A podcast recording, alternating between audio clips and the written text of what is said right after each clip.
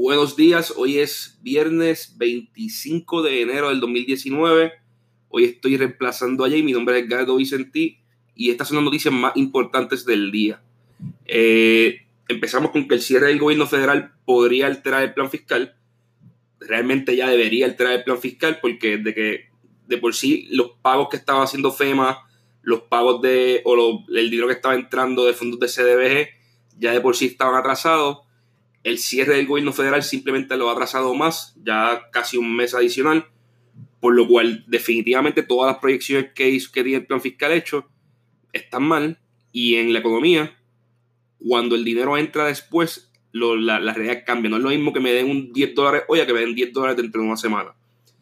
Eh, por razones económicas, el, timing afecta.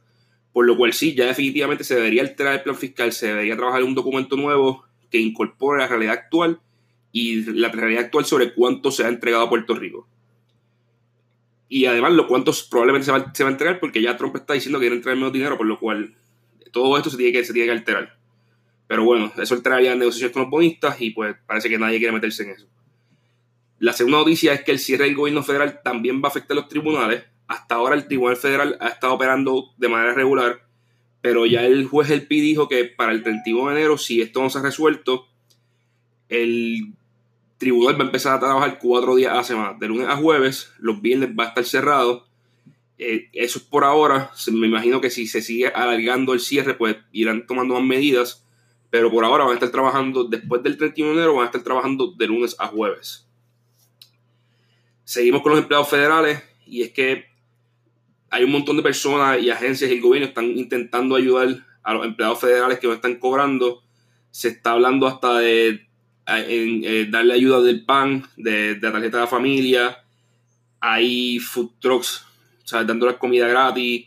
Se les va a ayudar eh, en, en, las facturas del agua, de la luz, para que puedan pagarlas más tarde, para que no, tengan, para que, para que no entren en incumplimiento y no se les corten si no están pagando estas cosas y hasta para radicar las, planillas más tarde, como que si no, si esto se sigue alargando, pues mira, no, tienen que radicar las planillas a corto plazo, pueden atrasarlo para que no tengan ese gasto en, en contables y en, tener que desembolsar los chavos de, de, de, pagar las planillas. Así que esto es muy bueno, espero que sigan proactivamente el país y el gobierno ayudando a estos empleados, porque realmente estar sin cobrar es bien difícil, claramente, y estas personas, muchos de ellos tienen roles vitales como en la seguridad aérea, eh, el FBI, ¿sabes? Cosas que queremos que sigan funcionando y que, y pues, tenemos que ayudar a las personas para que sigan funcionando porque claramente no están cobrando. La próxima noticia tiene que ver con el gobierno local. El, están haciendo un cambio en el gobierno en el que ahora el subsecretario de la gobernación va a tener que aprobar todos los contratos, todas las transacciones, eh, y hasta los nombramientos de personas de, personal de confianza que sobrepasen el gasto de 10 mil dólares. Así que cualquier cosa que sobrepase 10 mil dólares en la agencia va a tener que pasar por el subsecretario de gobernación.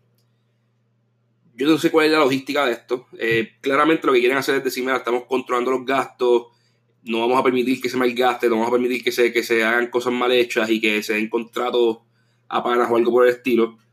Pero decir que una persona o la oficina de una persona va a atender cualquier contrato por encima de 10 mil dólares en cualquier agencia, eh, suena como un bottleneck. Suena como que va a tener que empezar a firmar por ahí para abajo o si no, se va a estancar todo ahí, incluyendo las cosas triviales como las cosas bien importantes.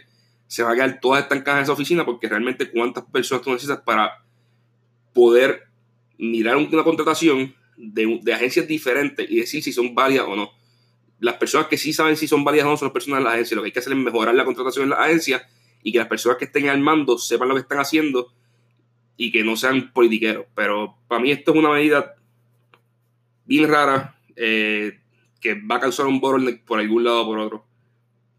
Seguimos con que las tiendas de cannabis, los lugares que están que, que te venden el cannabis medicinal, están proliferando, están aumentando los números. Se espera que en los próximos seis meses se abran 250 tiendas de cannabis adicionales. Eso es un montón de tiendas. Y más considerando que la cantidad de, pacientes que se esperaban no, para este momento no, no, está ahí. O sea, se esperaban muchos más pacientes de los que hay ahora. Si no me equivoco, el número de diciembre decía que habían como 100.000 pacientes, se esperaba el doble, algo por el estilo. Puede que esté fallando los números porque va como un mes de la noticia, pero lo que me acuerdo bien es que no, los números no estaban. Ahora, si empresarios locales quieren tomar el riesgo y decir esta industria va a seguir creciendo y yo voy a invertir ahora, pues eso los, o sea, los, empresarios tienen derecho a hacerlo. Yo no creo que el gobierno se va a meter a regular esto si, la, si, los, si, si los empresarios venden su dinero y eventualmente los clientes no aparecen, los pacientes no aparecen, pues van a quebrar. Algunos de ellos van a sobrevivir, los que mejor posicionados estén, los que más capital tengan, los que den un mejor servicio, como pasaría con cualquier fast food o cualquier farmacia, si se proliferan, van a sobrevivir las mejores, las que mejor servicio den. Eh, así que no hay por qué el gobierno meterse en esto.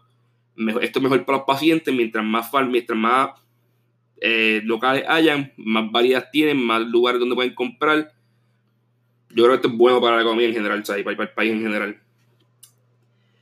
La próxima noticia es algo que es bien preocupante, pero no, no, sorprende. Y es que la policía no cuenta con, con, las estadísticas de cuántas mujeres han sido reportadas desaparecidas. O sea, eso claramente es, preocupante. Se tiene que resolver. Puerto Rico hace falta un montón de mejores estadísticas en todo, ¿sabes? En todo. Esto, esto no tiene razón de ser. Esto genuinamente no tiene razón de ser seguimos en tema de seguridad y es que Suela Boy está proponiendo un toque de queda para jóvenes menores de, menores de 16 años. O sea, que cualquier joven menor de 16 años tenga un toque de queda que después de cierta hora de la noche no puede estar en la calle. Esto es de estas medidas que suenan bien, bien cool, como que no, eso es algo bien bueno, porque que tiene que estar haciendo un niño de 16 años, de 15 años en la calle a las 10 de la noche o a las 11 de la noche, lo que está buscando problemas. Y probablemente sí, estoy de acuerdo, pero no hay forma de realmente hacer valer esta ley. Esta ley, ¿sabes? ¿Quién va a estar en la calle buscando, identificando jóvenes menores de 16 años para decir, tú no puedes estar en la calle, vamos a hacer XYZ para sacarte de la calle hoy y llevarte a tus padres o algo por el estilo? O ¿quién realmente? Los policías, los mismos policías que son tan poquitos que no pueden, que no dan abasto con la criminalidad regular, que no pueden ir a, ir a eh, socorrer personas a tiempo vamos a hello, no, no existe la gente para poder hacer esto.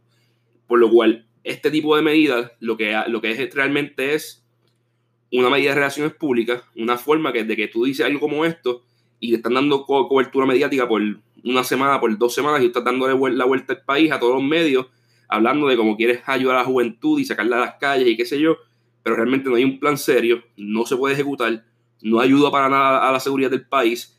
Algo que sí ayudaría es buscarle funding, buscarle el dinero al departamento de la policía para, para las cifras de cuántas mujeres han desaparecido. Eso sí se puede hacer. El, dinero está en el gobierno porque la Comisión Estatal de Elecciones tiene 30 millones de dólares ahí que está haciendo nada en, salarios y en edificios. Pero es más fácil decir estas cosas, son más sexy y dan cobertura mediática. Y finalmente la última noticia es que el gobernador está contratando dos empleados nuevos para reemplazar eh, está contratando dos empleados nuevos para Fortaleza. Dice que no le están costando nada, que, que cuestan menos que el empleado anterior. En verdad, que, que, cuestan menos que Ramón, Rosario cobraba 132 mil dólares. Ahora está trayendo dos empleados a reemplazarlo. Los dos empleados entre, entre ambos cobran 280 mil y él dice que le cuesta menos al país.